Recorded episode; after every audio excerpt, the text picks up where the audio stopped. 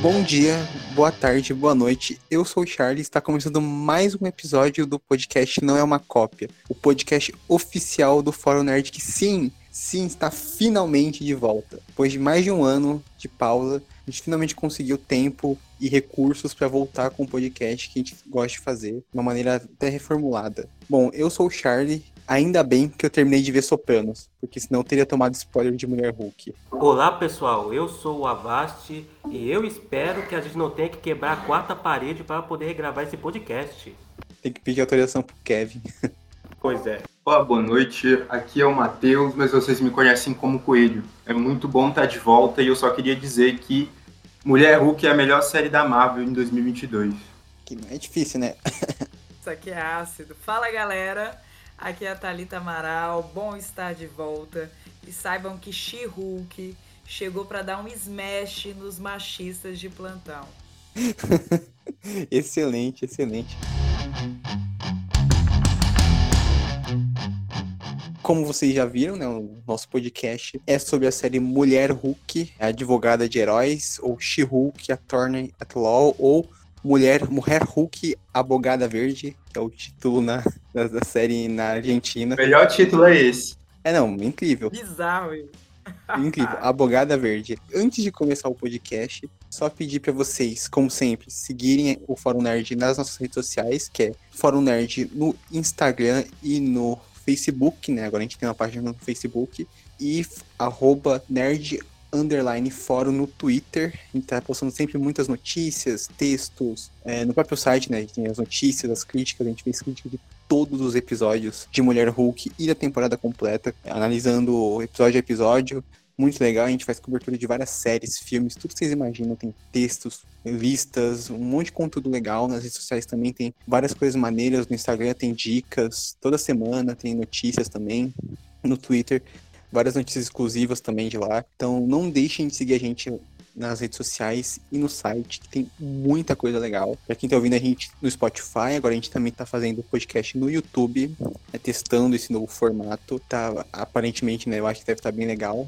E também a gente tem uma parceria com a Wallplay, onde se vocês acessarem é, a Wall, né, tem um, um, programa de assinatura deles próprios, que tem um monte de coisa, tem HBO Max, tem, é, tem o próprio serviço da Wall, uh, um monte de benefícios que se vocês assinarem pelo nosso link, que está aqui na postagem no site, ajudam a gente, né, a gente ganha uma comissãozinha, além né, de ter acesso a todos esses benefícios bem legais da Wall. Então ajudem a gente, por favor, que a gente ganha um dinheirinho e dinheiro é bom, né? Como diria o grande filósofo Seu Sirigajo, o Bob Esponja, eu gosto de dinheiro.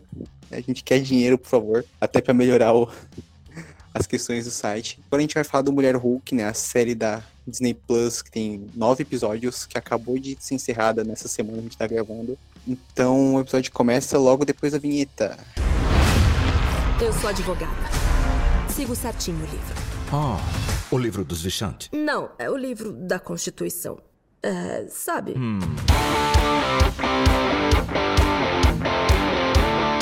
Bom, a Mulher Hulk é uma personagem que não é necessariamente mega conhecida, né? A personagem mais famosa do mundo, mas muita gente já conhecia ela por causa da conexão com o Hulk, né? Que é um personagem que sempre foi muito famoso. E ela foi criada em 1980 pelo Stan Lee e o John Buscema na revista A Selvagem Mulher Hulk, The Savage Hulk, número 1. E ela foi criada numa época em que o Stan Lee ele meio que querendo criar várias personagens femininas da Marvel, contrapartes femininas, para gerar esse. para deixar o, os direitos com a Marvel, né? E tava com muito medo que, sei lá, a DC criasse uma, uma mulher Hulk, por exemplo, sabe? Essa coisa dos direitos autorais da época, que, por exemplo, a Marvel estava sofrendo com isso, por exemplo, Wonder Man, né, com Wonder Woman, etc. Então a Marvel sempre tentava dar um jeito de burlar isso não perder os direitos dos personagens. É, teve a Capitã Marvel, né? Que eles tinham um Capitão Marvel e aí o Stan Lee criou a Capitã Marvel, né? Pra já girar, Aham. ninguém copiar, né? Ninguém pegar esse, esse nome antes. Então, com isso, surgiu a Mulher Hulk, ou a She-Hulk, como é no- nos Estados Unidos, que é a prima do Bruce Banner, né? Jennifer Walters, que, assim como na série, é uma personagem que nunca, tipo, nunca foi citada. Nos quadrinhos, eles também, tipo, tiram ela. Não, tem essa prima do Hulk que sempre existiu, mas nunca foi citada nos quadrinhos, na série do mesmo jeito, né?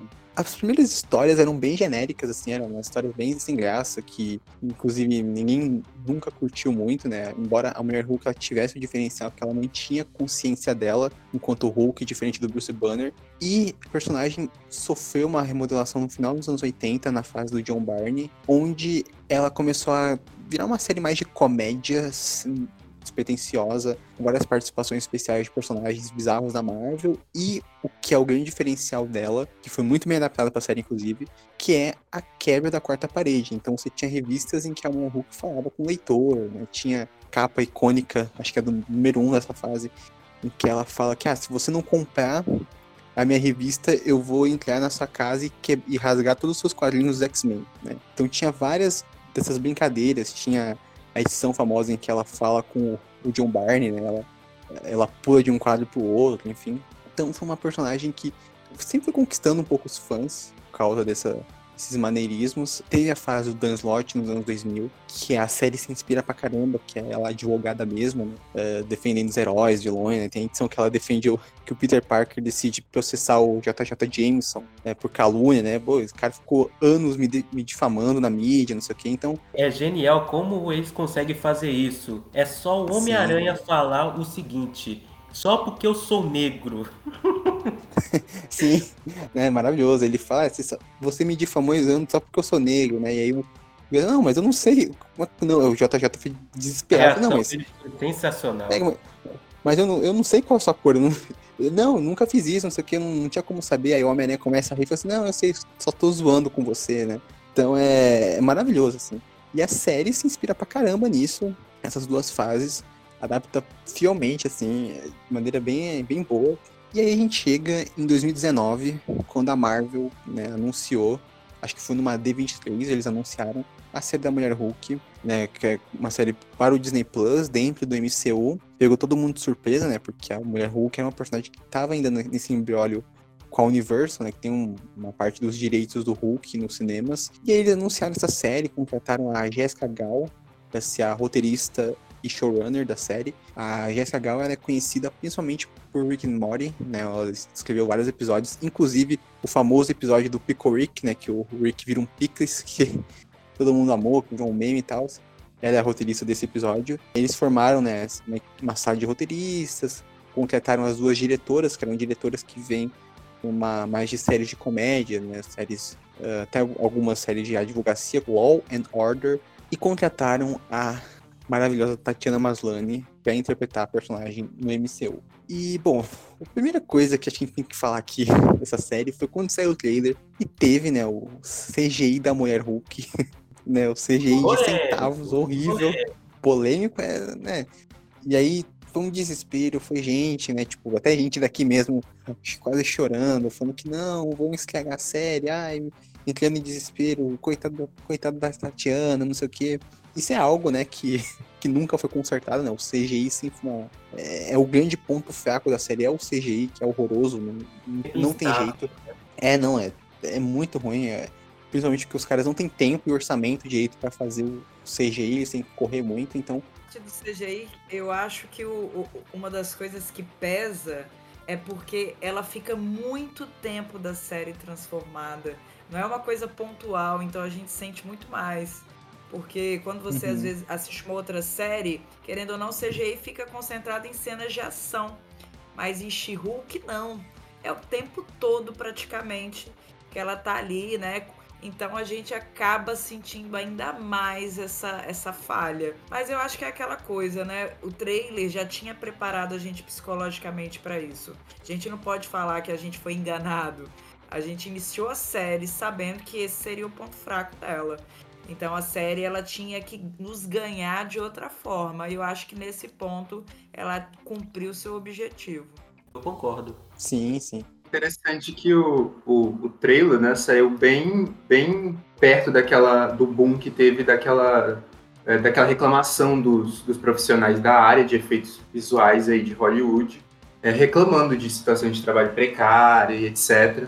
E, e foi bem, bem na época mesmo que levantou assim um debate na internet de, de como é, os efeitos especiais de diversas produções estavam realmente é, precário e, e, levantou a discussão de como é, a Marvel vem lançando cada vez mais produtos um em cima do outro e, e que não dá o tempo necessário é, pra gente, fa- pra, gente não, né? Por, pra gente fazer essas modificações necessárias para entregar um produto de qualidade. Sim, né? Não, foi uma bola de neve, né? Porque foi isso, aí depois teve o, o Thor 4, né? Que tem CGI que tem vários momentos horríveis e. E aí foi, foi essa bola de neve, aí começaram a surgir os relatos, começou, as pessoas começaram a reparar mais, né? A própria série do Cavaleiro da Lua e a série do Obi-Wan, né, da, do Star Wars, também da Disney, são séries que você olha assim, tem momentos que, tipo, mano, porra é essa, sabe? Os caras chamaram a CW pra fazer esse negócio, sabe? E é tudo uma questão de, tipo, não é nem de orçamento, às vezes, é questão de tempo, né? Porque eles têm que correr pra entregar essas séries e não tem tempo pra fazer os efeitos. É muita produção intercalando entre série e filme, então realmente o tempo não, não ajuda muito no caso. É, não, e assim, pra até dar um exemplo da própria Disney, tá rolando agora aquela série do Star Wars, o Andor, que é uma série que foi filmada dois anos atrás, ou seja, eles estão há dois anos fazendo os efeitos, e os efeitos estão maravilhosos, assim, tá tipo melhor que cinema até. E a série está sendo elogiada. É, então, é uma questão de você ter tempo, dar tempo pros caras fazer, né? Pros caras respirar. E Mulher Hulk não. Mulher Hulk foi uma série que foi filmada na metade do ano passado. Menos de um ano os caras tinham que rebolar pra fazer os efeitos, né? Então ficou esse, esse negócio aí. E é um cenário que não vai ter mudanças, porque eles já anunciaram a fase 5, tem muita coisa. A fase 6, né, vai ter dois Vingadores no mesmo ano. Então, pior que a gente não vê assim uma perspectiva de melhora, a não ser que eles aumentem muito a equipe, que eu tenho lá minhas dúvidas. Então eu acho que a gente vai ter que se acostumar aí com esse CGI meia boca, bem provável. O Vingadores, o segundo foi adiado ainda bem, né? Porque o filme do Blade lançou, e aí, os- Vários, é, foi efeito cascata. aí adiaram, graças a Deus, o, o Vingadores 79 foi adiado em um ano, né? É, Mas mesmo assim, né? Como você falou, não, não vai adiantar muito, né? Porque enquanto os caras estão fazendo o corte do Fantástico, eles têm que trabalhar ao mesmo tempo no Vingadores, ao mesmo tempo no Invasão Secreta, ao mesmo tempo no, no Mulher Hulk 2, no filme do Hulk, no filme do Blade, então é, é muita coisa ao mesmo tempo e os, os caras não têm tempo, né? Eles vão precisar de uma equipe muito grande. É, não, é muito filme, muita série e a equipe não é uma equipe tão, tão grande, né? Então, por isso que o CGI, os efeitos acabam é, ficando duvidosos, né? É interessante como cada vez mais as pessoas parecem que estão se importando é, com, com esse efeito, com esses efeitos visuais que chegam uma qualidade bem aquém do que filmes muito mais antigos, de uma década atrás, por exemplo. O que eu mais vejo na internet é gente reclamando e cada vez mais aumentando. É, não, é, cara, é porque você vê o Jurassic Park, por exemplo, filme dos anos 90, os efeitos são impecáveis até hoje. Aí você vai assistir, por exemplo, um, sei lá, o- um Guerra Infinita, ou até mesmo, sei lá, um Aquaman, assim, que são filmes que têm efeitos muito bons, mas que sempre tem uma ou outra ceninha que você olha assim, nossa, né, essa cena não envelheceu bem, né? Tipo, em três anos essa cena já tá ruim. Dá pra comparar com o Jurassic, o Jurassic World Dominion, né? Que tem efeitos bem Ah, é. inferiores. Sim, não, é, é um filme, por exemplo, que tem várias cenas que os efeitos são muito bons, mas tem cenas que é. Pô, sei que os caras não tiveram tempo pra finalizar. né? Deixando um pouco de lado o CGI, né? Pra gente não ficar só malhando a, a parte ruim da série. A série começa, né? Apresentando a personagem e mostrando toda a origem dela, né? Dos poderes, né? Que ela é uma advogada que tá fazendo uma viagem com o Bruce Banner, né? O primo deles. E eles acabam sofrendo um acidente de carro e nisso o sangue dele, do Bruce Banner, acaba escorrendo um pouco nela, entrando na veia dela, e ela se torna a Mulher Hulk, né? Aí o primeiro episódio é todo esse processo deles trein- de- né, do treinamento naquela ilha, naquela base do Hulk, dele ensinando ela a controlar os poderes e tal. É um episódio que, eu não sei vocês, mas eu lembro que quando eu vi eu não gostei, eu ainda acho um episódio meio, meio estranho, meio mal montado. Os efeitos, assim, do. Não só do. Assim, o, do Hulk até que tão decentes, mas esse é outro problema os cenários, assim, CGI horríveis, né? Um episódio que acho que tem uma, tem uma duração. Os, os, os episódios têm uma duração de 30 minutos, mais ou menos. Só que esse episódio, pra mim, parecia que tinha 50 horas, né? Não sei vocês. Aí eu discordo. Esse daí tá na lista de um dos meus favoritos. Teve É. uma outra coisa que me incomodou, por exemplo, essa parte mesmo que ela é meio que contaminada, né, pelo sangue do primo. Eu achei que ficou bem Disney, né? Tipo, aquele negócio meio mágico, tá? Eu, eu Você está assistindo Disney XD, né? É, eu achei que podia ser algo um pouquinho mais orgânico e menos fantasioso, assim. Mas eu Uhum. gostei da interação dos dois. Você vê que teve uma química parental que eles realmente tinham tudo a ver com primos, que realmente se conheciam. Eu achei que funcionou muito bem. E eu gostei de desse episódio assim explorar essas questões do dela ali descobrindo os poderes, querendo ou não uma puta de uma vantagem, né, de poder controlar quando ela se transforma e quando ela não se transforma. Inclusive eu achei engraçadíssimo quando o Hulk tá, tá com tipo um, um diário enorme pra dar pra ela, né, acompanhar, porque ele teve que ficar tempo se entendendo e ela meio que domina isso com muita facilidade. Só que ao mesmo tempo a gente percebe que é um pouco apressado tudo, né? Então eu acho que de repente aquele treinamento podia ter, sei lá, mostrado que ele durou mais tempo de alguma forma, mesmo que pra gente tenha mostrado pouca coisa, eu queria ter a sensação de que ela tivesse passado mais tempo lá isolada, treinando de alguma forma. É, não, e isso piora, né? Por exemplo, no final do episódio, quando do nada a Titânia surge e ela começa a brigar no, no escritório, não é escritório, cara, no. Como é que é o nome? Lá no, No tribunal, tribunal. Isso, fu- isso fugiu a palavra. No tribunal. Que eu nem quando eu, eu tava vendo aquilo, eu falei, caramba, eu pulei pro episódio 2. O que tá acontecendo? O Disney Plus tá com problema. Do nada. E isso é uma coisa que eles não explicam até o final da série. Então, tipo, é por isso que acho que. É principalmente por causa dessa cena final. O, o primeiro episódio deixou uma- um gosto amargo. Isso co- como uma coisa isolada funcionou bem, tipo, deu um gancho. Ela agora, tipo, ela vai ter que se transformar, geral vai saber quem é ela. Só que depois, nos outros episódios, a gente percebe que isso foi isolado demais, não é retomado. Na verdade, essa personagem da é completamente desperdiçada na série. Eu não sei o que, que ela foi fazer ali. Eu amo aquela atriz. Quem assiste The Good Place sabe quão foda ela é. E eu fiquei pensando, poxa, ela merecia muito mais tempo de tela, muito mais importância do que teve. É, eu sinceramente achei a Titânia ok na série. Ela cumpriu seu papel como uma arca inimiga para Jennifer, na minha opinião, e foi aquilo, né? O episódio, o primeiro episódio com aquele gancho, eu achei mal editado. Eu acho que de todo aquele episódio foi o mais estranho assim para mim. Eu entendo que eles dão um salto temporal ali de, eu acho que seis meses depois do treinamento, mostrando a Jennifer ali, né? Ela ainda não tinha se revelado como She-Hulk. Então mostra simplesmente a Titânia quebrando o tribunal, falando, ué, onde a Titânia surgiu? O que, que ela tá fazendo ali? Que, que luta foi essa? É, Foi, foi meio estranho, mas depois eles dão uma explicação lá no mais pra frente nos episódios 5 e 6 para ser mais exato, do porquê ela- ela fez aquilo, etc. Mas tipo, ela não teve um final, eu acho. A personagem no fim das contas, ela não teve um fim. Ela só teve um encerramento do que ela estava querendo fazer ali, né? Porque depois ela retorna e depois, né? Bom, o que acontece depois a gente, a gente vai falar depois, né? Mas no fim fica aquela coisa aberta ainda, né? Para explorar mais desse, dessa, dessa relação de inimigas das duas. Eu vou concordar um pouco com a Thalita, eu não gostei da personagem. Eu achei ela uma das piores coisas, super jogada. O Abaixo falou que é verdade que é estranho, porque esse primeiro episódio, ele era pra ser o penúltimo, né? Só que aí, de última hora, eles decidiram mudar isso e fazer, ah, não, vamos transformar o penúltimo episódio no primeiro.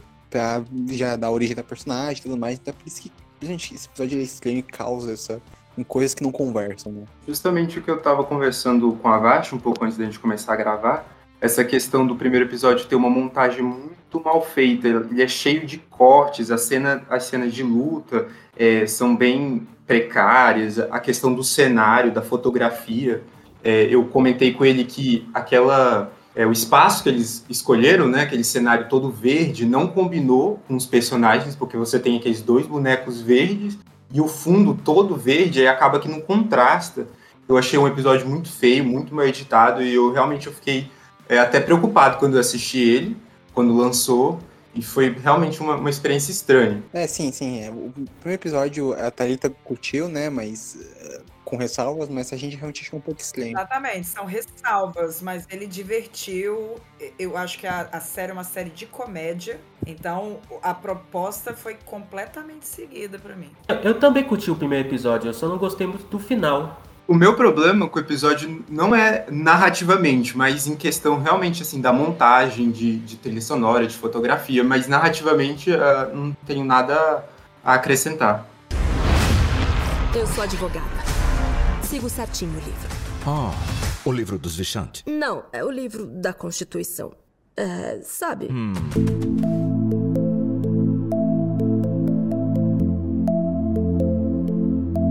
Depois desse primeiro episódio, que é um episódio meio estranho, a série segue uma, uma formulinha bem basiquinha, bem gostosinha até, que é a Jane é contratada pela, pelo aquele escritório de, advocacia, que o nome eu não lembro, ah, nome não vou lembrar agora, mas é uma homenagem ao nome do Stan Lee, do Jack Kirby, né, dos criadores da...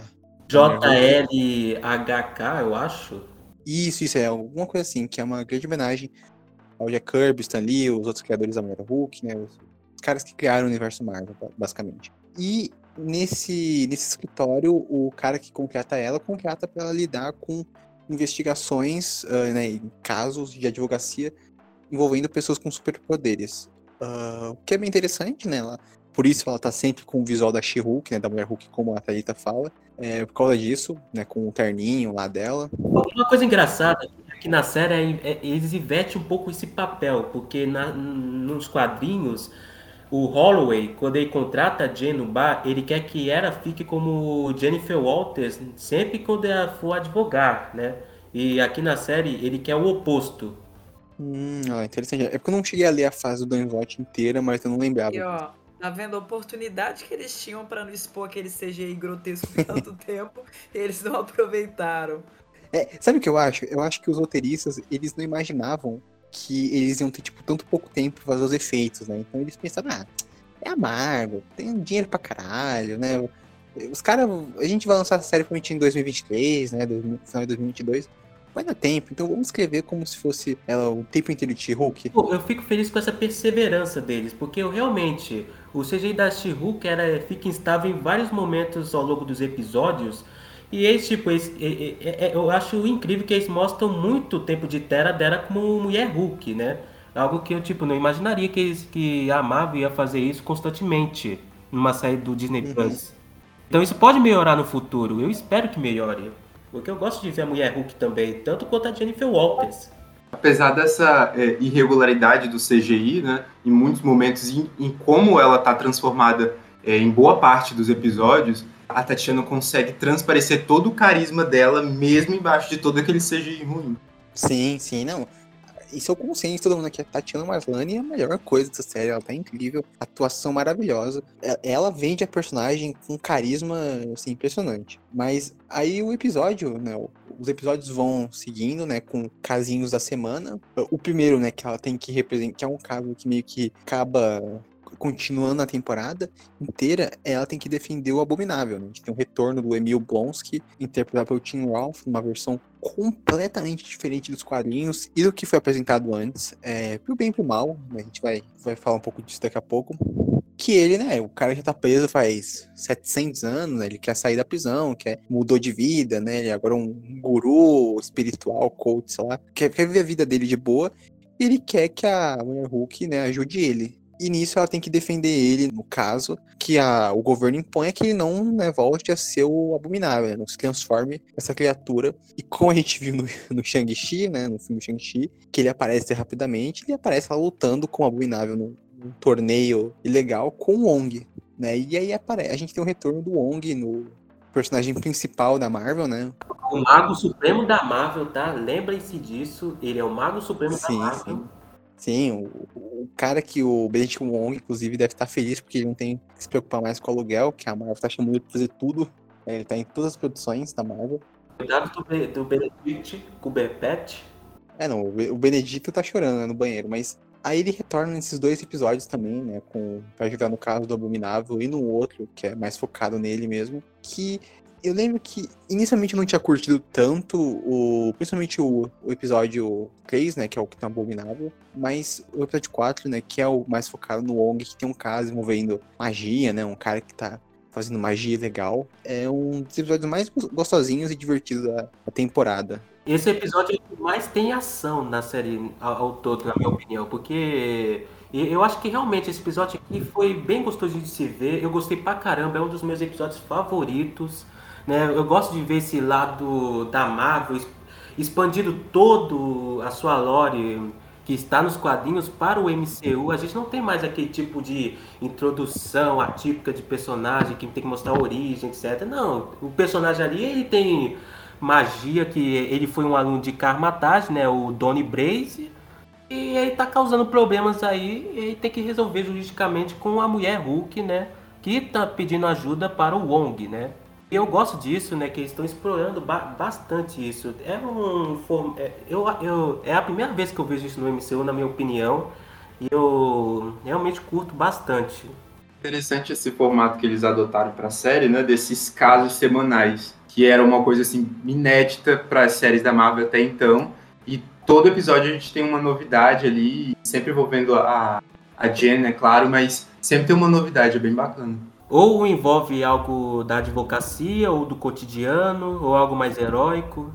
Então, eu, eu acho que a grande sacada é essa. Você tem aquela sutileza na conexão com o MCU, mas ao mesmo tempo não é algo assim que é extremamente importante, porque às vezes cansa ter na série, ah, não sei o que, o mundo corre o risco de acabar. Sempre tem aquela grande missão que o universo está em risco. Não, são coisinhas simples, sutis que estão conectando o MCU, mas a trama ela tem sua energia própria. E aí, eu pessoalmente, o que me atraiu é justamente a simplicidade, a construção da personagem. Você percebe a Jane tentando encontrar ali um equilíbrio entre ela, persona Jane, e a persona da She-Hulk.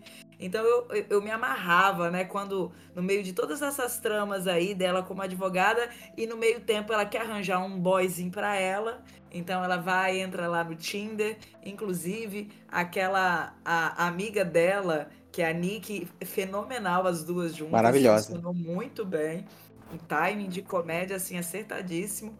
E aí, no meio disso tudo, ainda tem críticas interessantíssimas porque aí a, a Jane vai lá na TV para dar um depoimento e eles querem saber o que, que ela usa, tipo, roupa, tratamento estético, tudo menos o trabalho. Então mostra essa questão de como a mulher ela tem que se reafirmar porque ela é objetificada o tempo todo. E aí ao longo dos episódios, né, ainda vai ter isso vai destrinchar mais. Eu me identifiquei com várias falas. Inclusive tem um episódio, né, que pergunta, ela fala, né, que ela tá sendo advogada, fora que ela é uma heroína, aí perguntam ela: "Ah, tá, mas e você? Tem alguém, tipo, a grande preocupação da pessoa é se ela está solteira ou não, em vez de se preocupar com todas as conquistas que ela tinha tido.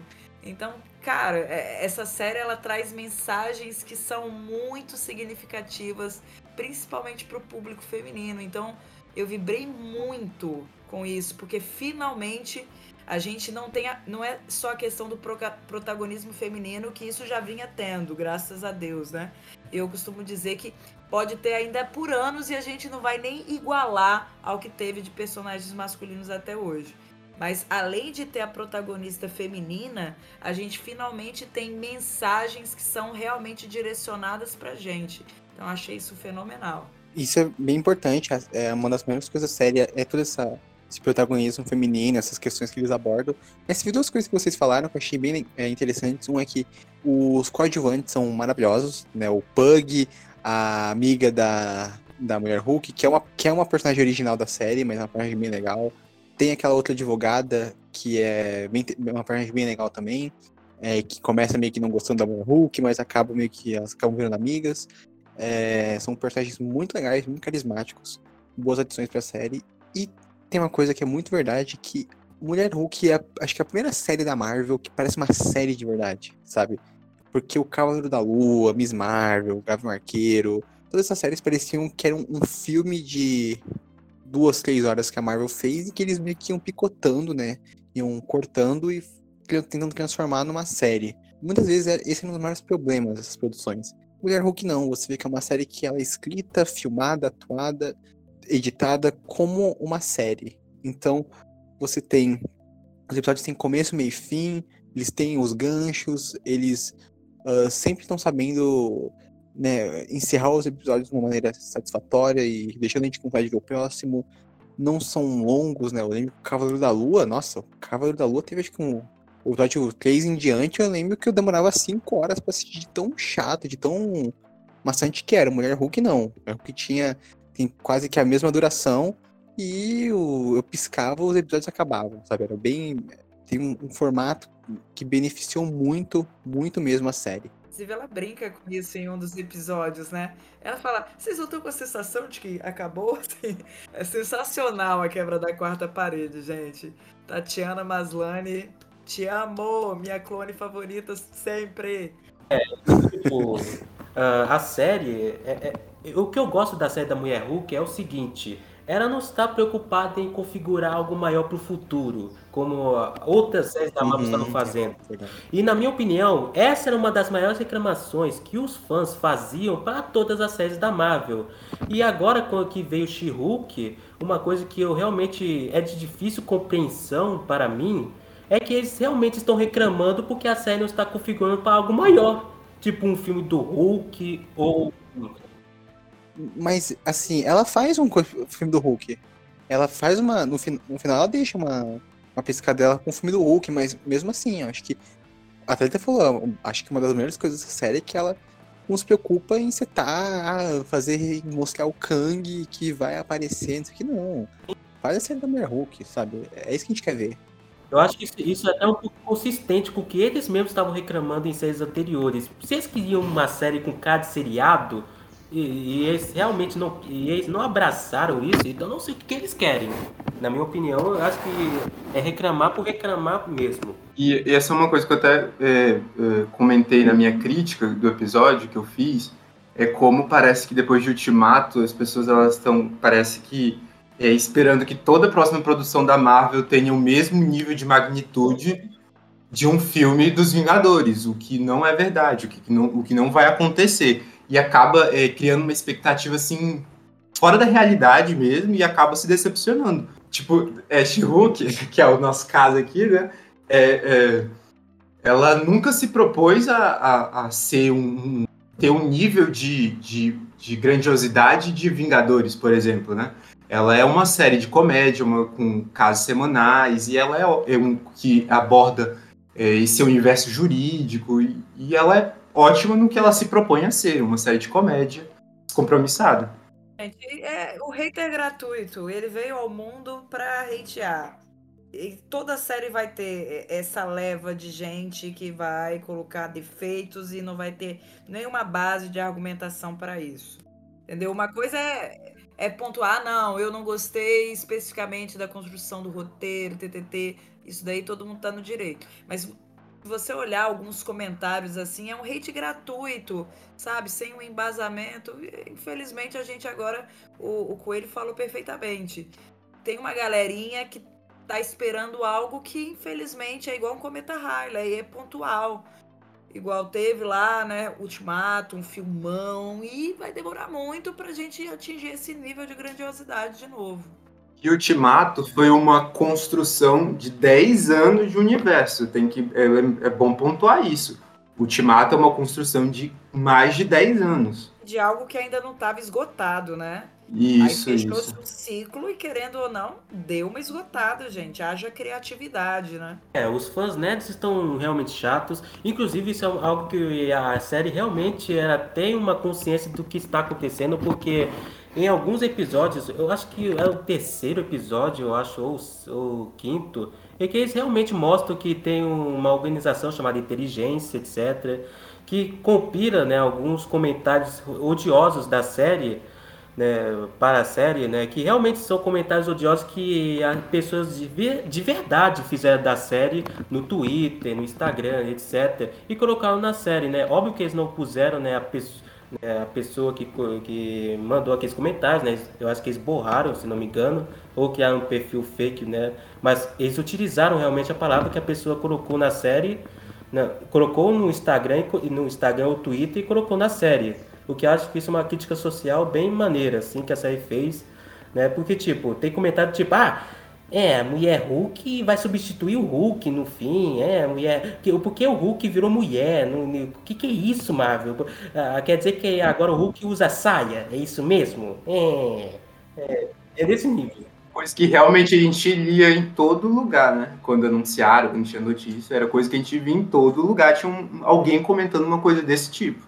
Não, até no, no primeiro episódio, né, que a mulher Hulk ela consegue controlar os poderes dela e melhor que o Hulk, e o Hulk fica até um pouco zangado, tipo, pô, eu demorei anos pra fazer isso e ela conseguiu.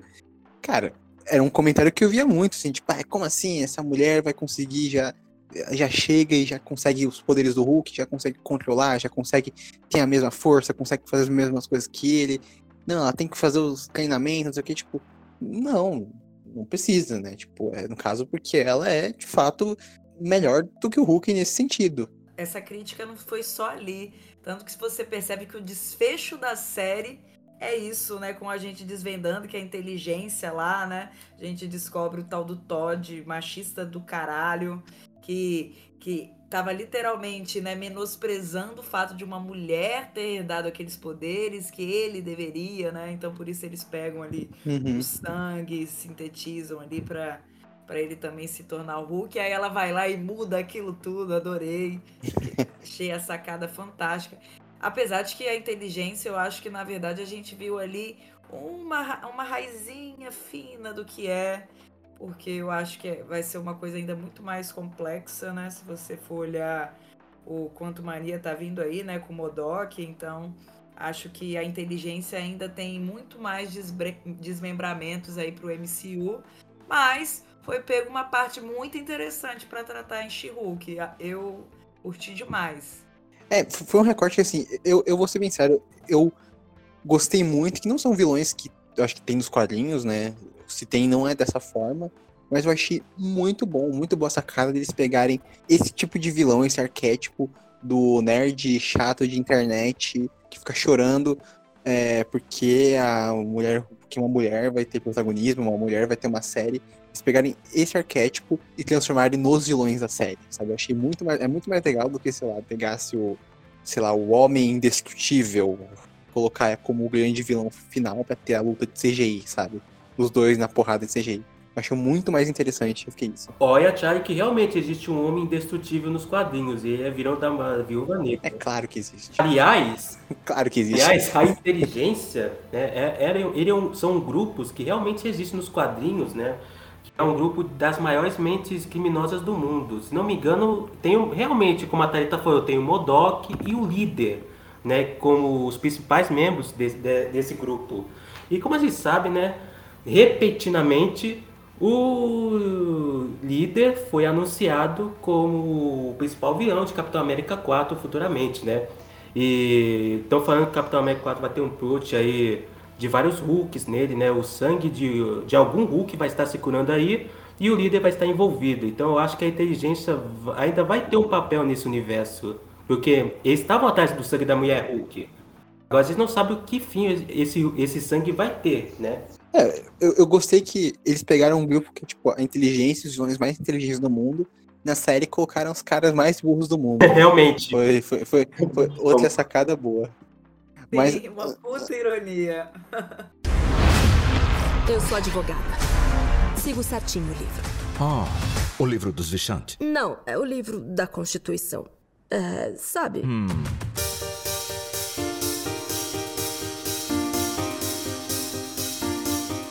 Bom, e antes de falar do Demolidor, que é um dos tópicos finais né, do podcast, que a gente já tá chegando no final da série, quero falar um pouquinho dos vilões da série no geral, sem falar do, da inteligência que a gente já comentou, mas ah, teve acho que dois personagens que talvez foram os vilões que estavam rondando a temporada inteira, mas que um não é necessariamente um vilão, mas é um personagem famoso, que é o, o Abominável e a Titânia, né? A Titânia, a gente comentou um pouquinho, mas assim, a, persona a atriz, que é a Jamila Jamil, é uma atriz que eu nunca vi nada com ela, né? Ela fez o The Good Place, que a Thalita citou, que é uma série que todo mundo ama. Sensacional. Coelho também adora. Eu nunca assisti, infelizmente, mas é uma, uma atriz que é muito famosa no Twitter. Ela é uma ativista feminista, né? Tá sempre fazendo várias postagens, ela tá sempre zoando, brincando nas, nas, nas redes sociais. Inclusive, ela meio que fez uma personagem melhor nas redes sociais do que no, na série, né? Porque nas redes sociais ela criou uma conta pra Titânia, ela ficou brincando, zoando e tal. E a personagem na série, assim, nada contra a Cris tal, mas nossa, insuportável. Uma personagem que uh, eu não sou fã número um da Titânia, né?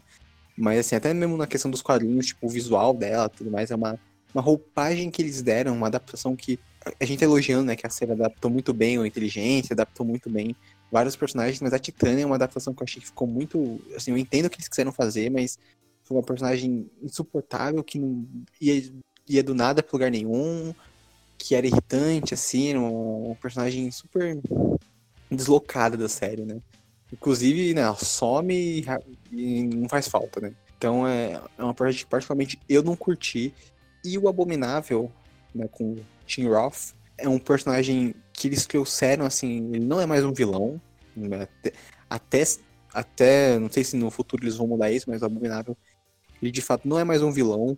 E embora eu achei isso meio tosco, né, meio tipo, é, é a gente quer o Abominável vilão, eu meio que curti esse Tim Roth é, gratiluz, né, paz e amor, quase 70 esposas dele, né, um cara que quer praticar o bem e tal. Eu achei uma, uma roupagem engraçadinha e o Tim Roth mandou muito bem. Essas esposas aí, aliás, é uma referência, se não me engano, ao Charles Manson.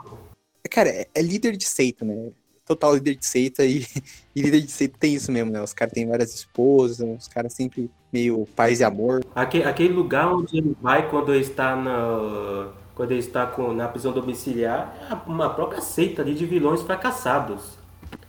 Eu concordo demais com o que você falou, Charlie. Ao contrário de você, assim, eu gostei da estética da, da Titânia. Só que é o que você falou. É, é como se o arco dela não tivesse uma finalização. Igual aquele episódio da questão que ela tinha meio que roubado a marca da she Eu falei, agora vai, agora finalmente ela entra de fato nessa nesse duelinho mais claro, mais evidente com a she mas aí não, do nada morre assim o assunto, fica solto. Então eu fiquei muito triste. A parte da rede social, inclusive, eu senti que tava numa pegada tipo a página da VOT lá do The Boys, assim, que fica soltando umas postagens ah, é meio que separadas da série e funcionam muito bem. Uma pena, eu achei assim uma, uma personagem que tinha um potencial, uma, uma estética meio audaciosa que funcionava. O Abominável uhum. eu gostei. Gostei bastante. O episódio do Retiro, para mim, foi um dos mais divertidos de todos. A princípio, eu acho quando eu vi que ia ser dessa vibe, eu fiquei com medo. Mas fluiu tanto aquela reunião, eu ri demais, assim. Ri muito. Fazia tempo que eu não ria alto, assim, numa série de heróis. Então eu curti bastante. Eu, de modo geral, eu gostei até desses sub-vilões que apareceram. Até aquele sapo lá bem aleatório, eu achei ok dentro da proposta. Precisava de ser um vilãozinho ali para introduzir, né, depois o Demolidor. Gostei bastante dos vilões que a série trouxe. Em relação a Titânia, é, é o que vocês já falaram, né? foi uma personagem que ela foi mal escrita, para ser sincero. Ela foi uma personagem mal escrita, desperdiçaram a atriz, porque é uma atriz muito boa. Como eu já falei, eu, eu gostava muito dela em The Good Place. E eles não souberam desenvolver a personagem. Eu realmente também, eu, como, como a Thalita, eu também achei que quando tem aquela. Quando ela intima né, a, a Jen por conta do uso da, do nome da She-Hulk, eu achei bem bacana, eu achei que o episódio ia ser muito bom, mas terminou que foi só isso mesmo. Uh, em relação ao Abominável, eu gostei muito do personagem de 2008, e essa nova versão que eles trouxeram fez sentido dentro do universo da série e eu também gostei do conflito que trouxe para Jen ter que defender o cara que tentou matar o primo dela. Eu gostei desse, desse conflito interno que eles trabalharam. No mais, eu senti falta. Vocês estavam falando dos bonecão de CGI, das lutas de CGI. Eu sou um defensor de bonecão de CGI. Em relação a vilão, eu senti que faltou uh, um, um personagem de que se equiparasse em força com a, com a, com a Jen pra gente ter aquela luta bem bacana de CGI. Mas uh, não era algo que eu esperava, para ser sincero. Porque desde o início. Aí fica muito Power Rangers, Deus é mais. Pois é, mas eu, é um negócio interno, meu. Já basta Cavaleiro da Lua, que teve aquele final bizarro lá. Não, não, igual Cavaleiro da Lua, não. Pisar no isopor lá pra. Que isso, que isso. Igual, igual o Cavaleiro da Lua, não, pelo amor de Deus. Um- Uma coisa mais, tipo, Vingadores. Você que financia Não, essa merda Não, eu, eu queria uma coisa. né? Eu queria uma coisa tipo a, a Vingadores Guerra Infinita, entendeu? Uma batalha meio ah, daquele nível, sabe? É, você, você queria, você queria o Hulk do Zap, né? O Hulk do Zap. Porque se coloca um vilão com o poder dela, aí já fica esse negócio de vilão que coloca o mundo em risco. O, o legal é isso, ser uma trama simples, com um vilão mais simples de ser combatido. Se toda série tiver um vilão com puta potencial que vai destruir o mundo, aí fodeu. Não, mas é, realmente foi isso que eu, que eu cheguei à conclusão, né? Quando eu tava, eu tava me lamentando por conta da falta desse, desse personagem, mas eu, eu cheguei à compreensão de que é, realmente não, não fazia sentido dentro da proposta que eles decidiram abordar e também não era algo que eu esperava, uma, uma ação de qualidade, justamente por, por questão de restrição orçamentária e por conta daquele CGI já dos trailers que a gente já estava vendo. Eu já descartei essa hipótese e eu espero que ela apareça em um filme dos Vingadores para bater em um monstro de CGI. Por favor. Ah, não. Não, não, não. So- Sobre a Titânia, eu achei a personagem ok dentro da série, como eu já tinha falado. Eu gosto de- da interpretação da Ramela Ramil, né? Não sei se é só o nome dela, Ramela Ramil, Jamela Ramil, Jamil, Acho que é, é- é- acho que é Jamela Jamil. ó. Jamela Jamil. E eu, eu gostei. É Jamelona. É Jamila Jamil, mas não tenho certeza. Eu também pronuncio Jamela. Eu vou falar sobre Jamela então. Jamela, eu gostei da interpretação da Jamela. Ela realmente é uma atriz engra- engraçada, na minha opinião. Quando ela tá lá enfre- eh, dialogando, tocando ofensa com a Jennifer no episódio 5, no do 6, eu acho engraçadinho. Mas eu concordo com os comentários do, de todos aqui, do Coelho, da Tarita, que faltou um final para personagem, né? Alguma coisa para que encerrasse toda a sua rivalidade com a Jennifer de alguma forma, tipo, ah, uma luta entre as duas, né? Ou algum, algum envolvimento dela com a inteligência. E no final das contas, ela só foi uma vilã da semana na série, né? Eu acho que ela só estava ali para poder dar mais brilho para Tatiana Maslany poder brilhar mais ainda, sabe? Então, no fim das contas, foi uma vilã ok. Sobre o Abominável, eu gosto do Abominável pra caramba aqui. O Tim Roth é excelente. O cara consegue, o cara conseguiu fazer um Abominável todo carrancudo, sério, lá em 2008. E aqui ele simplesmente faz um coach aqui, totalmente na paz, amor aqui, né? E compreendido, amigável. Eu gosto dessa abordagem que eles deram aqui. Acho que realmente faz uma diferença por causa que a série que ele está, né, tem que ter esse tipo de abordagem, né? E se for falar tipo, ah, cronologicamente também faz sentido até. E mas eu acho que tem pode ter mais alguma coisa envolvida com ele. Eu acho que futuramente a gente vai ver o Abominável de novo, né? Já que no episódio final a gente tem uns ganchos, uns ganchos para isso, né? Eu acho que a gente vai ver ainda mais o nosso querido coach gigantão no MCU. E é claro, ao lado do outro crimino- criminoso também da série, que é o Wong, né? Que se provou aqui ser um dos maiores vilões de todos os tempos. É verdade, né? O Wong. Cara, isso foi tão mal tão jogado, né? Que o cara solta abominável e nada, né? Tipo, ah, soltei porque eu quis mesmo e foi embora. né? Amizade, pô, amizade verdadeira tá aí, né? O Wong realmente cumpre promessas. Os amigos que fazemos nessa jornada são os bonecos de CGI, né? Eu só queria fazer um adendo em relação a essa minha fala, que eu não quero ser martirizado porque eu sou defensor de bonecão de CGI. Porque o que eu quis dizer não é que eu não quero que eles pareçam com nível Cavaleiro da Lua. O que eu quero é, é algo mais. Não, não, gente, calma aí. É algo mais Hulk versus Thanos no começo de Guerra Infinita, você está entendeu? não, Não, Por favor, Coelho, por favor, não me Pra cancele, não me cancele. eu, eu acho que não atendeu não suas expectativas, porque teve esse duelo entre dois Hulks. Não, mas foi Ah, foi fraco. cortado, aquele, né? aquele lá foi fraco. aquele foi O fraco. Coelho, Ah, você, bacaninha, Coelho, né? você está financiando o mais hits para a série, tá? Você está financiando. Se o pessoal já reclamava que todo final de alguma série da Marvel só tinha luta versus luta ou um diálogos de 30 minutos, Você está querendo financiar, então olha aí, ó. Você Não, Não, mas co- é, não, essa não é no inclusive, final. Já anunciando. Já anunciando aqui essa última participação, da participação do Coelho no podcast, tá, gente? Ele não vai voltar, infelizmente. Nossa, gente, depois- depois de- agora. Coração Depois de partido. defender esse tipo de coisa, Coelho é não, não tem cabimento. tá? Só que hoje ele tá realmente estranho. Hoje ele tá meio. Não, gente, uma coisinha só, gente, que eu não gostei. Tá bom. Quem sabe a gente perdeu até o final da gravação. Eu sou advogada. Sigo certinho o livro. Ah, o livro dos Vichantes. Não, é o livro da Constituição. É, sabe? Hum.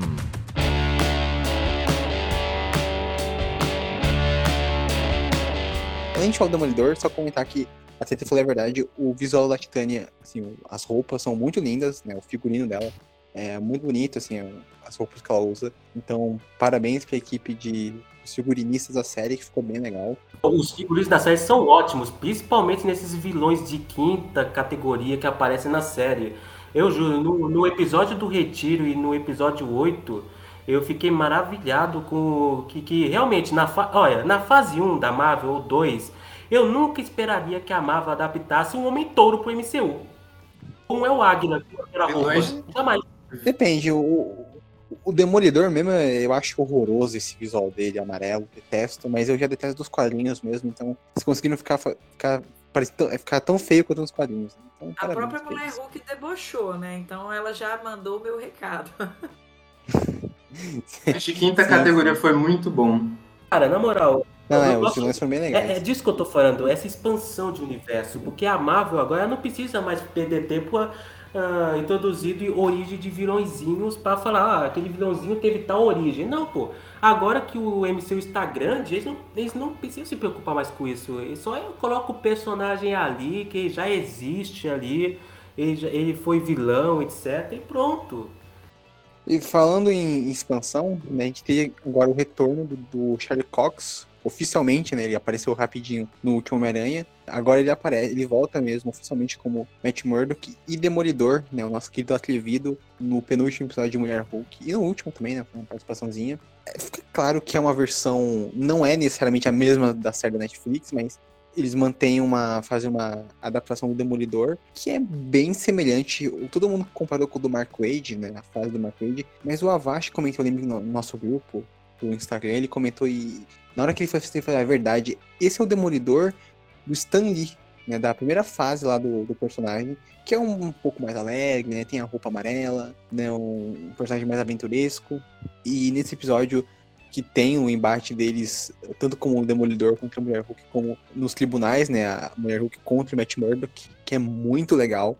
E toda essa versão. Eu era, eu era uma pessoa que eu era bem cética quanto ao Demolidor da MCU. Eu não, não confiava que eles fossem acertar. Mas, julgando por esse episódio de Mulher Hulk, eu gostei muito da versão que eles trouxeram do personagem. Eu não sou fã do visual dele, né? Eu detesto o uniforme amarelo, tanto nos quadrinhos quanto nessa série, mas no geral, assim, o personagem ficou excelente. A dinâmica dele com a Tatiana Maslany ficou incrível, né? Os dois casaram muito bem, tanto co- como Demolidor e Mulher quanto como Matt Murdock e Jennifer Walters. Foi um romance bem inesperado, mas que funcionou muito bem. Tipo, Adoro que É, o ela- cara. Adoro, adoro. É, é raro, né? Acontece uma vez a cada Claro! século, mas, né, às vezes eu tenho que, às vezes eu tenho que errar também, né? Mas no geral, adorei o Demolidor e esse foi um dos melhores episódios da série. O melhor episódio da série. exatamente. Pra mim foi o melhor. Sem Aham. dúvida, assim. Eu não fico nem dividida na hora de dizer. Os dois têm uma química surreal. Eu, eu posso dizer porque eu sou uma pessoa que não sou fã do Demolidor na série da Netflix. Uh, Sim. sai Deixa eu daqui, dividir fora, o fora. com o Coelho, né? Eu, eu acompanhei uma parte da série do Demolidor na Netflix, eu vi duas temporadas. E da série, assim, eu tiro, eu gosto muito do Rei do Crime, acho icônico, mas eu acho o Demolidor um personagem muito pesado, sem carisma, muito, sabe, ah, bebê meio chorão, assim. Eu, não me cativou. Só que o Demolidor que eu assisti na série da Mulher Hulk, ele já é mais alto astral, é um cara que tem mais carisma. Você vê que ele tem ali seus demônios, né? Uma parte obscura, mas não é a única parte dele. Então ele trouxe um lado que eu assim falei, nossa, tem eu posso gostar desse personagem que antes eu não gostava. Então eu, eu curti, eu não tenho críticas a ele inserido nesse universo. Gostei que eles também puxaram umas referências, aquela cena que ele tá no corredor mais escurecido, ele começa a lutar, me remeteu muito a série.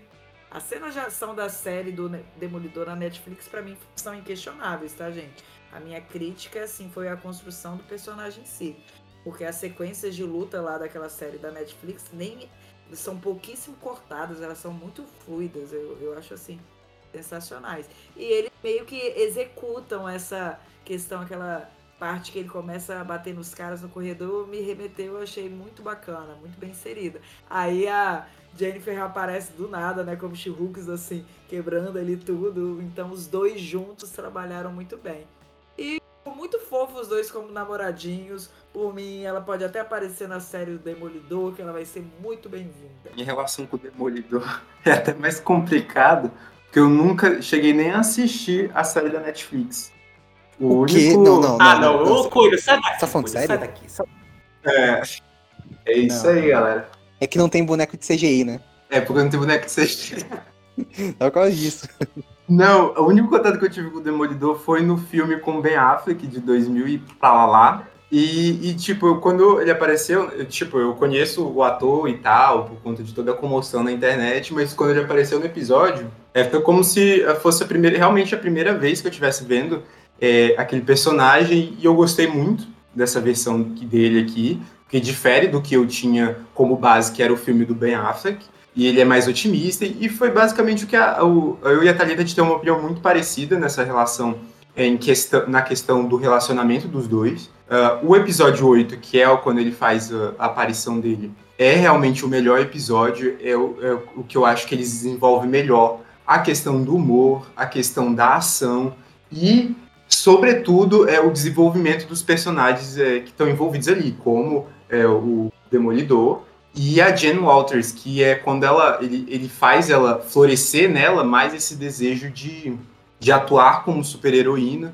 Uh, tem a questão do, do duelo, né? O duelo, entre aspas, deles no tribunal, que também foi muito bom. Era algo que eu já estava esperando, é, tendo consciência ali que os dois são advogados. Foi muito bom a argumentação e ver ela surpresa com aquele personagem, que, com aquele cara que chegou do nada, é, foi muito bom. O episódio em si é o melhor da série. Parado. É, assim, sobre o episódio 8, cara, esse episódio foi maravilhoso, assim. Concordo que é um dos melhores episódios da série. Não acho que é o melhor episódio, porque a gente já vai falar disso depois. Mas, cara, o Demolidor aqui. É, é, eu fiquei tão feliz quando eu vi esse, quando eu vi esse personagem sendo adaptado que parecia que eu estava vendo pela primeira vez no, sendo adaptado. Porque por mais que eu goste do Demolidor da Netflix, eu gosto pra caramba, pra mim é uma obra-prima. Mas eu tenho que falar uma verdade. O Demolidor aqui é um upgrade para melhor do, do Demolidor da Netflix, para melhor. Vejam, ele como Demolidor aqui em Mulher Hulk, ele está mais acrobata, está mais saltitante. Isso é uma característica que o Demolidor nos, nos quadrinhos tem, que ele é basicamente um circense né, em movimento. O cara não dava um soco nos inimigos sem que fizesse alguma dancinha, alguma, alguma cambalhota, assim, né? É um estilo totalmente circense, assim, uh, contra os inimigos. E a sua personalidade também ficou certinho, que não é algo, não é um humor tão exagerado e também não é algo tão sério assim que fica uma coisa tão monótona. Não, pô, é um equilíbrio perfeito ali que eu realmente acompanhei nos quadrinhos de Stan Lee e também do Mark Wade, né? Porque, querendo ou não, o Mark Wade fez uma puta homenagem ao Demolidor de Stan Lee, trazendo finalmente esse personagem agindo de dia, de dia, e agindo também, né, como alguém mais otimista. É esse Demolidor que eu queria ver há muito tempo. E eu acho que eles fizeram isso perfeitamente. A química entre ele e a mulher Hulk é coisa de louco. Os dois atores arrebentam ali.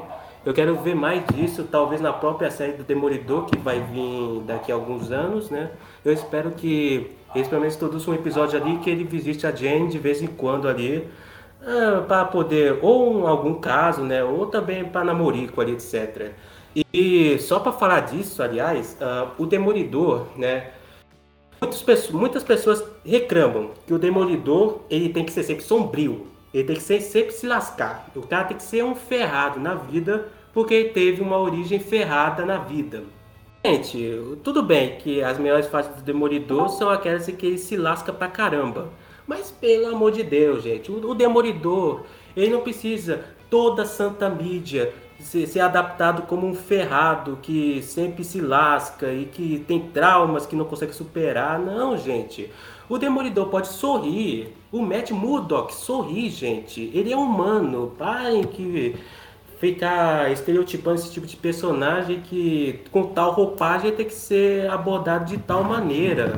Não faz sentido. O personagem não foi concebido assim. E ele não precisa ser assim a todo momento. Eu sou advogada. Sigo certinho o livro. Ah, o livro dos Vichantes? Não, é o livro da Constituição. É, sabe? Hum.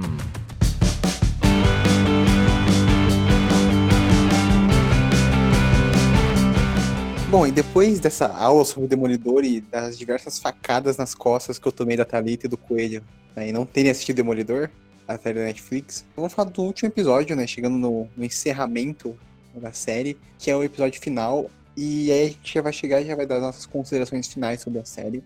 Bom, o último episódio eu não vou me estender muito, porque eu fiz uma crítica dele pro site, né? Eu escrevi sobre ele.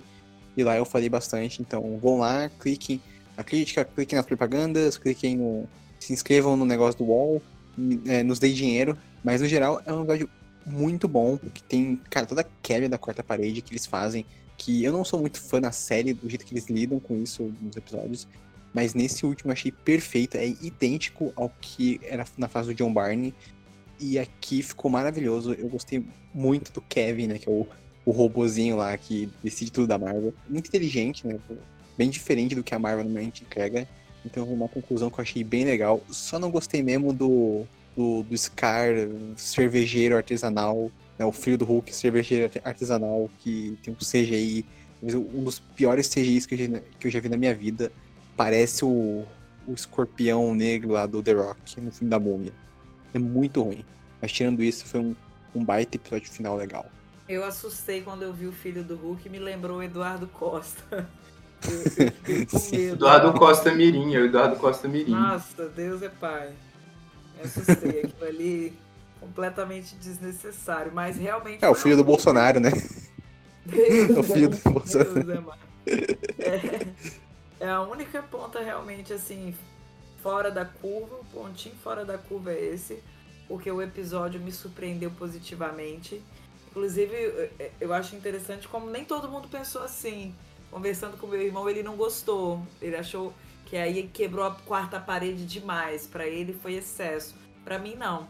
Aquela parte que ela ultrapassa ali e vai até a Marvel questionar o que iam fazer com a personagem dela, eu achei sensacional. Questionar, né, que a fórmula tá ficando batida, tudo que a gente sempre falou, a gente vê que a gente é ouvido, a gente é escutado, e se eles atendem ou não, né, enfim, fica a critério deles mas eles compreendem cada, enfim, suspiro que a gente dá, assim, reclamação.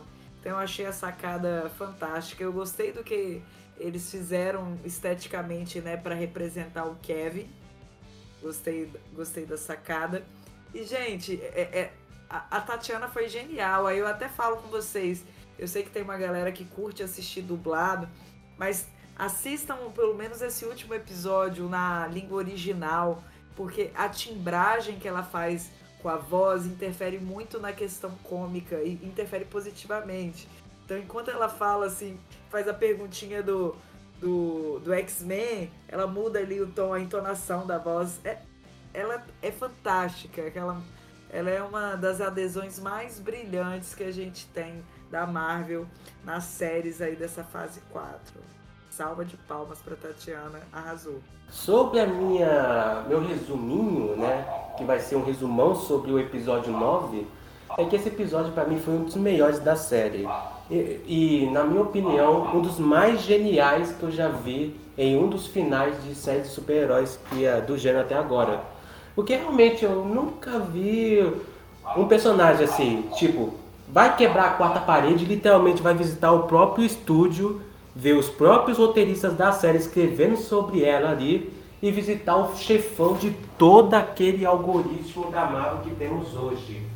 E a, e a, e a introdução do Kevin Feige, né, que não é o Kevin Feige em pessoa, né, mas é a alusão a ele, né, o Kevin, para ser mais exato, que é um, uma inteligência artificial que controla todas as produções ali da Marvel, é, é coisa de louco, cara. É uma, é, transcendeu totalmente as expectativas que a gente tinha para um episódio final de Mulher Hulk. Porque com certeza o pessoal achava né, que ia ser um episódio comum, de briga de monstros, etc. Ou se ela ia fazer né, uma quebra da quarta parede, ia ser só reclamando do Kevin Feige, né? A gente não esperava que ela literalmente viesse para o mundo real, que ela viesse para o nosso mundo falar, né, para, ó, oh, reescreva esse episódio aqui que tá ficando cagado, reescreva que tá uma bagunça aqui. Ah, aí, quando é que vai vir os X-Men? Quando é que vai vir os X-Men? E o meu, o meu primo vai aparecer novamente? Aí, coloca o Demolidor aí, que o Matt Murdock me fez ter altas aspirações no episódio anterior. E, e assim, cara, é maravilhoso o que eles fizeram aqui. Eu quero muito mais disso, caso venha a ter uma segunda temporada de Mulher Hulk, porque eu não duvido que venha mais dessa bizarrice que a personagem está trazendo aqui para esse universo da Marvel, né? Toda essa fanfarronagem que a personagem tem no seu mundo, né? No seu próprio mundo ali, combinado ao, ao MCU. Fora essas considerações que vocês já fizeram, é, eu gostaria de destacar também aquela introdução que faz referência ao seriado da década de 70, que é muito, muito bom. Realmente Sim, eu fiquei impressionada. Foi e... mesmo, foi colindo. E eu assisti o episódio assim, eu assisti o episódio todo assim com um sorriso no rosto, porque realmente foi um episódio muito bom. Foi um final, foi um desfecho muito condizente com tudo que eles construíram, tudo é, que a Jen é, evoluiu ao decorrer dos episódios. E ah, não tenho muito mais o que acrescentar, foi realmente uh, muito bom, diferente. O Coelho falando da introdução espetacular desse episódio, eu, eu, não sei vocês, mas vocês sentindo um pouco de ansiedade ao verem a, aquela mulher Hulk lá? E pintou da a mulher pintada de verde assim. Eu fiquei um pouco assustado, na minha opinião, porque, sei lá, velho. Eu, eu não falo que assustado não. de ruim, é que realmente fiquei um pouco com medo quando eu ficava olhando muito para ela. Foi inesperado. É isso que isso quer dizer, foi inesperado. É, foi inesperado, assim. Eu esperava a Jennifer de CGI ali. Do nada eles colocam uma mulher grandona, bombada, pintada de verde ali. Mas, mas é por causa das caras que ela fez. Eu fiquei um pouco desconfortável. Assustado eu fiquei, foi no final, quando aparece o filho do Hulk. Ali sim eu fiquei ah, assustado. Não, ali é invocação do mal. Mas assim, o a gente vai ver o Scar mais futuramente. Vamos ver se dá uma melhorada ali pelo Vai. Vai? Vai mesmo, e, por ali, favor, não. Aliás. Eu, eu acho que o maior problema foi o cabelo. Eu acho que o cabelo dele não combinou. Sobre esse ponto específico, foi até o que eu comentei lá no grupo. Essa introdução é, do personagem naquele almoço ali foi é, totalmente desnecessária e, sabe, não fez o menor sentido. Eu acho que tirou muito do, do peso, assim, é, do personagem. Assim, a primeira impressão que a gente teve dele foi muito ruim. Seria muito melhor se eles tivessem feito, sei lá, um, uma cena pós-crédito com eles no, no planeta lá em, em Sakar, se eu não me engano, né? E, sei lá, uma cena nesse sentido, porque uh, foi. Eles inseriram sem qualquer contexto o personagem ali e ficou muito ruim naquela cena. Tem até um momento em que fala assim: ah, mas vai explicar o que, que aconteceu com o Hulk, pra onde ele foi, não sei o que. Ela fala, não, não, não. Ela não quer que a gente saiba o que, que aconteceu. Então eu acho interessante que é até meio que uma ironia da série. Porque se trata dela. É a série da personagem dela. Então, o que a gente vai saber do Hulk e do filho dele, que seja no filme dele ou em outro, outra ocasião, que não tire o brilho da série que é dela, assim. Eu acho que a mensagem era meio que essa. Só que ele não precisava de vir com aquele coquezinho tosco, sei lá que de acha era aquele penteado lá. É, o Carlos Bolsonaro verde, né? Não precisava daquele, daquele filme de terror, né? E a impressão que fica é, just, é realmente essa, de que aquele era um show da, da Jen Walters, né? Então, é meio que parece que ficou uma obrigação eles inserirem aquela cena do Hulk com o filho dele no final, porque uh, eu acho que se viesse por parte dos roteiristas, eles não teriam colocado. Não, e assim, e do mesmo jeito que a mulher Hulk falou, eu falo agora, a gente vai deixar essa discussão do filho do Hulk, do Hulk, da nave de Sakar e tudo mais, pro podcast futuro, quando for, sabe, filme do Hulk, série do Hulk, para um podcast futuro. Eu sou advogada. Sigo certinho o livro. Ah, o livro dos Vichantes. Não, é o livro da Constituição. É, sabe? Hum.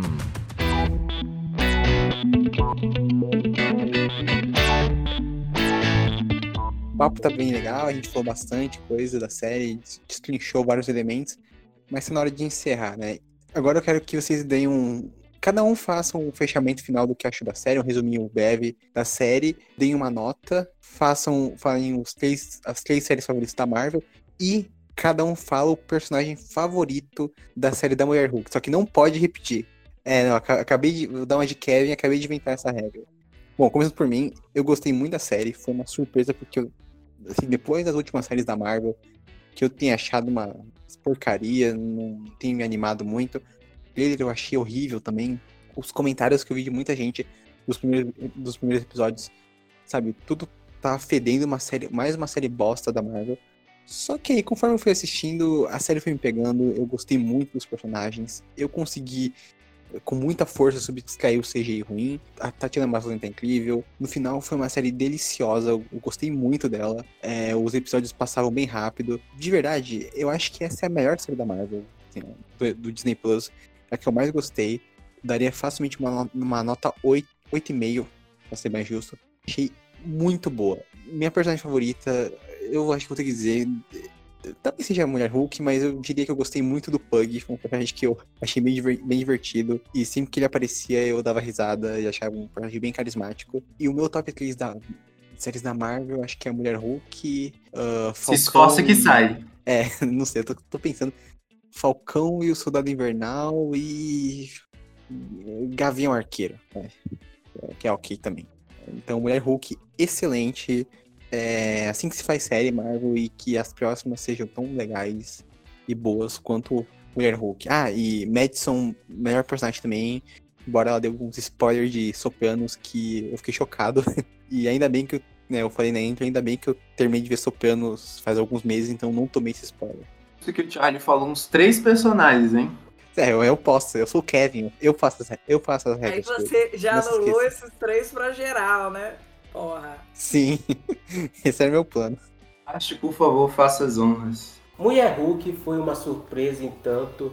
Eu realmente achei que ela não seria tão boa quanto outras séries da Marvel que eu tinha assistido até aquele momento, mas ela me pegou de surpresa. Eu já estava com uma boa expectativa para a série e ela atendeu as minhas expectativas. Foi uma série honesta desde o seu início. ah, foi uma série honesta desde os seus objetivos que foram apresentados nos trailers, nos posters, sendo uma série mais simples, focada na personagem, não no universo ao todo da Marvel, apresentando personagens tão obscuros da Marvel ali que eu acho que o público leigo sequer vai, vai, vai, vai nem deve saber da, da existência daqueles personagens o carisma da Tatiana Maslany, dos seus companheiros de profissão, a Nick, Pug, Mallory, até o Holloway também, com suas tiradas mais sarcásticas ali, perfeitos. E na minha opinião, é, ela é a segunda melhor série da Marvel da Disney Plus até o momento. E o meu ranking aqui de top 3 da Marvel em primeiro lugar, continua sendo, para o ódio de todos aqui, Loki. Top 1, vai, top 3, caraca, continua sendo Loki. Não, me desculpa. Desculpa, desculpa, desculpa mas caraca, eu esqueci da série do Loki. Eu apaguei da minha mente. Senão eu teria colocado em terceiro lugar. Caralho. Tá pra mudar ainda, já que você é o Kevin Feige daqui. É, não. É, estou, estou refazendo. Mulher Hulk, Kevin Feige aqui. Loki em terceiro lugar do meu ranking. Isso. Agora sim, tudo voltou às ordens. Agora sim. No meu top 3, aí primeiro vem Loki, porque não tem jeito, essa série me pegou de jeito sensacional. Segundo vem Mulher Hulk, a segunda melhor série da Marvel, excelente na minha opinião. E em terceiro vem WandaVision. Gostei pra caramba de WandaVision também. E, o meu e os meus personagens favoritos, né? Eu vou falar dois personagens aqui, porque o Charlie falou três e não é pra falar. Ele quis bular as regras. Eu vou falar aqui dois aqui, porque eu quero, eu posso. É a própria Jennifer e o Demolidor. E é isso. Ah, minha nota para a Mulher Hulk vai ser nota 9. Excelente.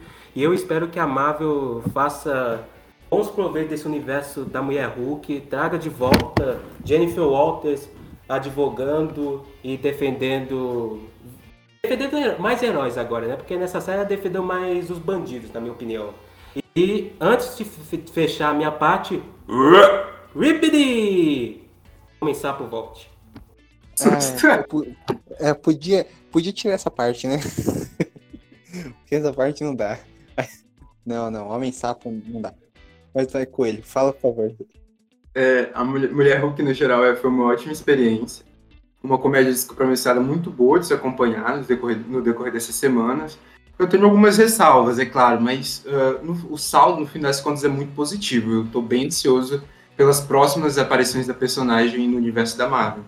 Meu personagem favorito, ah, vocês já falaram a maioria, diz que não pode repetir, mas eu gostei da, da Mallory. É assim o nome dela? Que começa como rival? Meio que como Isso, isso. rival. Ela tem uma frase muito legal no oitavo episódio que, que pergunta pra ela como é ser advogada e mulher, né? Aí ela fala é, o dobro do, tra- do trabalho, menos reconhecimento e as pessoas o tempo todo perguntam como é ser mulher e advogada. Achei muito legal essa fala. E ah, meu top 3 de séries, primeiro lugar, Loki, segundo, é, WandaVision e terceiro é Falcão e Soldado Invernal. Eu gosto muito de She-Hulk, mas o meu top 3 é, é- é justamente aquelas três primeiras séries que a Marvel lançou. Pra mim, é- é- elas estão no top, assim. Nenhuma chegou é, perto de desbancar elas, na minha opinião. Mas Mulher Hulk vem logo em seguida, porque realmente é uma série bem consistente e fiel à sua proposta. Temos o primeiro vilão, e já temos o vilão do podcast, né? Ah, nem, gente. Eu, tô- eu tava sentindo que desde o início vocês queriam me colocar como Já, vilão já não é mais vilão episódio. porque colocou o Loki primeiro também. Tamo junto. Se, se não colocar o She-Hulk no, no pódio, quer dizer que vai ser vilão, porque ele É, ela vilão. não é não. Vai, Thalita, pode falar ah, agora. Thalita. Não, não. Vai, Thalita, pode falar. gente, Não, primeiro eu quero dizer que eu gostei bastante da série e tal. Até porque tá- tava vindo numa, numa, numa levada ali que, por exemplo, eu saí de Cavaleiro da Lua extremamente abalada com aquela bosta. Teve o Arif também, que doeu minha alma assistir. Aí Miss Marvel foi subindo a ladeira, mas depois a bolinha rolou pra baixo. Então, deu uma, de- uma saída ali de prumo. Aí She-Hulk, né, veio reacender aquela chaminha que tava já fraquinha, né, das, das últimas séries que vinham. Mas hoje o meu top 3 ainda é primeira, primeira colocada, eu sei que a galera não concorda, mas é uma série muito afetiva pra mim que é Gavião Arqueiro. Segundo, Falcão e o Soldado Invernal. E terceiro, WandaVision. Tá? Então, no meu top 3 não tá She-Hulk, mas ela pra mim é facilmente uma série aí 7,5, 8, assim. E dos personagens, pô, vocês falaram 25 mil aí. É, a, a Jane em si, alguém falou oficialmente? O Avast falou, mas pode, mas pode repetir, Thalita. Não, eu, eu como vou Kevin Feige, eu permito. Eu sempre fui Maslaner, vocês sabem disso. Tá? Eu sou super Respeitamos Eu totalmente. sou super do Clone Clube, eu sou Cestra, eu acompanho o trabalho da Tatiana Maslany desde Orphan Black, sigo ela nas redes sociais que ela quase não aparece, ela é muito discreta quanto à vida pessoal dela, que eu acho foda. Uma, uma pessoa extremamente feminista, então a personagem dela, né, ela carrega isso dela como pessoa, enfim. Ela é fantástica e mesmo que eu não pudesse repetir, eu repetiria, porque ela merece. Mas aí eu coloco também a Nick, que fazia essa parceria, amizade ali, trabalhava com ela, depois não, passa a não trabalhar mais, e, e ela até fala, ah, mas paga bem, sabe, amiga? Tipo, eu não vou sair do emprego. Ela tem um time de comédia, assim, excelente. Então eu mencione- mencio- mencionaria as duas como, como as minhas faves, assim.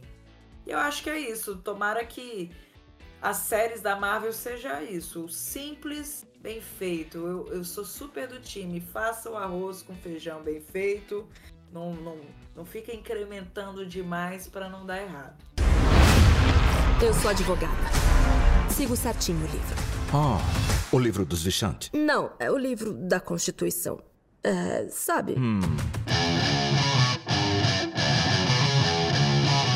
Foi muito legal o podcast, a gente já tá encerrando agora. Mulher Hulk realmente foi uma, uma, uma grata surpresa da Marvel, e como a Thalita falou, tomara que eles continuem acertando, né? porque as últimas séries foram, foram tensas, hein? Cavaleiro da Lua, pelo amor de Deus. Mas já agradecer todo mundo que participou, o Coelho, a Vashi, a Thalita, todo mundo que ouviu, né? Você que ouviu aqui até o final, muito obrigado, seja pelo YouTube, Spotify, Apple Podcast, Deezer, qualquer plataforma. Muito obrigado por ter ouvido até aqui. A gente agora tá voltando com os podcasts. A gente não sabe muito bem a periodicidade que vai ser, ah, mas a gente vai tentar é, fazer vários podcasts e continuar cobrindo vários lançamentos. Ah, por exemplo, já adiantando aqui, os próximos podcasts devem ser Adão Negro e A Casa do, do Dragão. Não sei bem a ordem, mas devem ser sobre esses dois lançamentos. E mais uma vez pedir para vocês acessarem o site, uh, clicarem nas, nas nossas notícias, matérias, listas, críticas. A gente tá com a, a equipe agora está trabalhando muito bem, tá todo mundo ajudando, fazendo várias críticas, várias análises sobre várias séries, filmes. uh, a gente fez todos os episódios de Mulher Hulk. Eu convido vocês a lerem ou clicarem em algumas das críticas, né, e verem as notas, a nossa análise semanal da série. Foi muito legal. Várias pessoas que não estão aqui ajudaram, né, fizeram crítica dos episódios. Então recomendo acessarem nosso site, tem muito conteúdo legal. E também né, nos seguirem nas redes sociais, mais uma vez, que tem muito conteúdo diversificado e legal no Twitter no Instagram, principalmente, que é Fórum Nerd no Instagram e no Facebook, né, que a gente tá agora tentando postar mais coisas, né, o Bruce está administrando o Facebook para as poucas pessoas que usam, né, e também no nosso Twitter, que é arroba nerd underline fórum, a gente tá postando muita coisa legal, muitas notícias exclusivas, postagens exclusivas, né, no Instagram tem dicas, tem né, várias postagens legais, notícias mesmo para o Instagram. Muito conteúdo legal. Se você está ouvindo pelo Spotify, também se inscreve no nosso canal no YouTube, né? Que é Fórum Nerd também, que a gente está postando é, de vez em quando, né? De vez em, em nunca, na realidade, tem um vídeo ou outro conteúdo diferente lá. Mas a gente está postando também os podcasts lá agora. Então tá bem legal.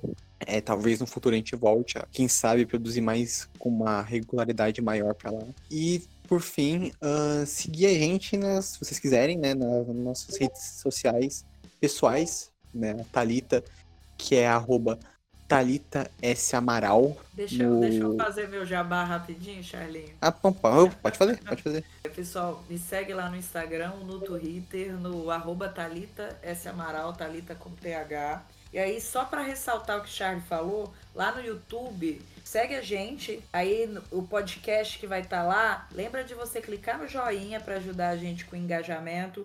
E aproveita, entra nos comentários e coloca o seu top 3 de séries da Marvel até agora. Sim, no, no site, né? No site e no YouTube, vocês podem comentar. Por favor, por favor, vamos levantar todos juntos a hashtag bonecos de CGI importam. Muito obrigado. Não, boa não, não, não. Hashtag boneco de CGI, não hashtag coelho vez vilão. de fazer isso, vamos, não condição. hashtag para a volta do Homem-Sapo na série Demolidor, né? Vamos Não, não, não, também não, pelo amor de Deus. Já vai ter 18 episódios, homem sabe. Homem-Sapo, Homem Mas, mas também, deixa eu encerrar aqui, é, me sigam também na- nas minhas redes sociais, no caso, acho que é só no, no Twitter, que é arroba charlinhobra1, que é onde eu falo, onde eu compartilho várias coisas do site, eu falo um pouco do filme que eu tô vendo, é, eu falo um monte de bobagem, como falo aqui também. Então, se quiserem, me sigam lá. E o Avast também no, no, no Instagram, né, Avast, que é arroba, como é que é? Cruz Carlos Barbosa? Isso. Sigam lá, pessoal. É, no, no Instagram da Avashi. Ele também, acho que ele não, po- não posta quase nada, mas quem sabe ele começa a postar vários memes do Homem Sapo. e eu acho que é isso. Obrigado por terem, ouvido, por terem ouvido até agora. E até a próxima, pessoal. Falou! Tchau, tchau. Tchau, pessoal. Tchau. Venha, importam. Homem-Sapo.